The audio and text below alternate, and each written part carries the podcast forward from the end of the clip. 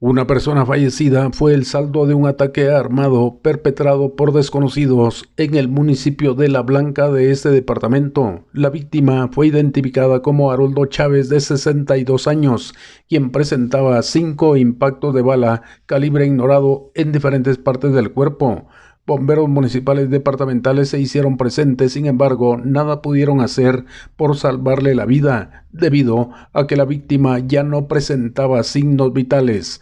El ataque armado se registró en las cercanías de la municipalidad del referido municipio. Se desconocen los motivos por los cuales sujetos desconocidos dieron muerte a esta persona.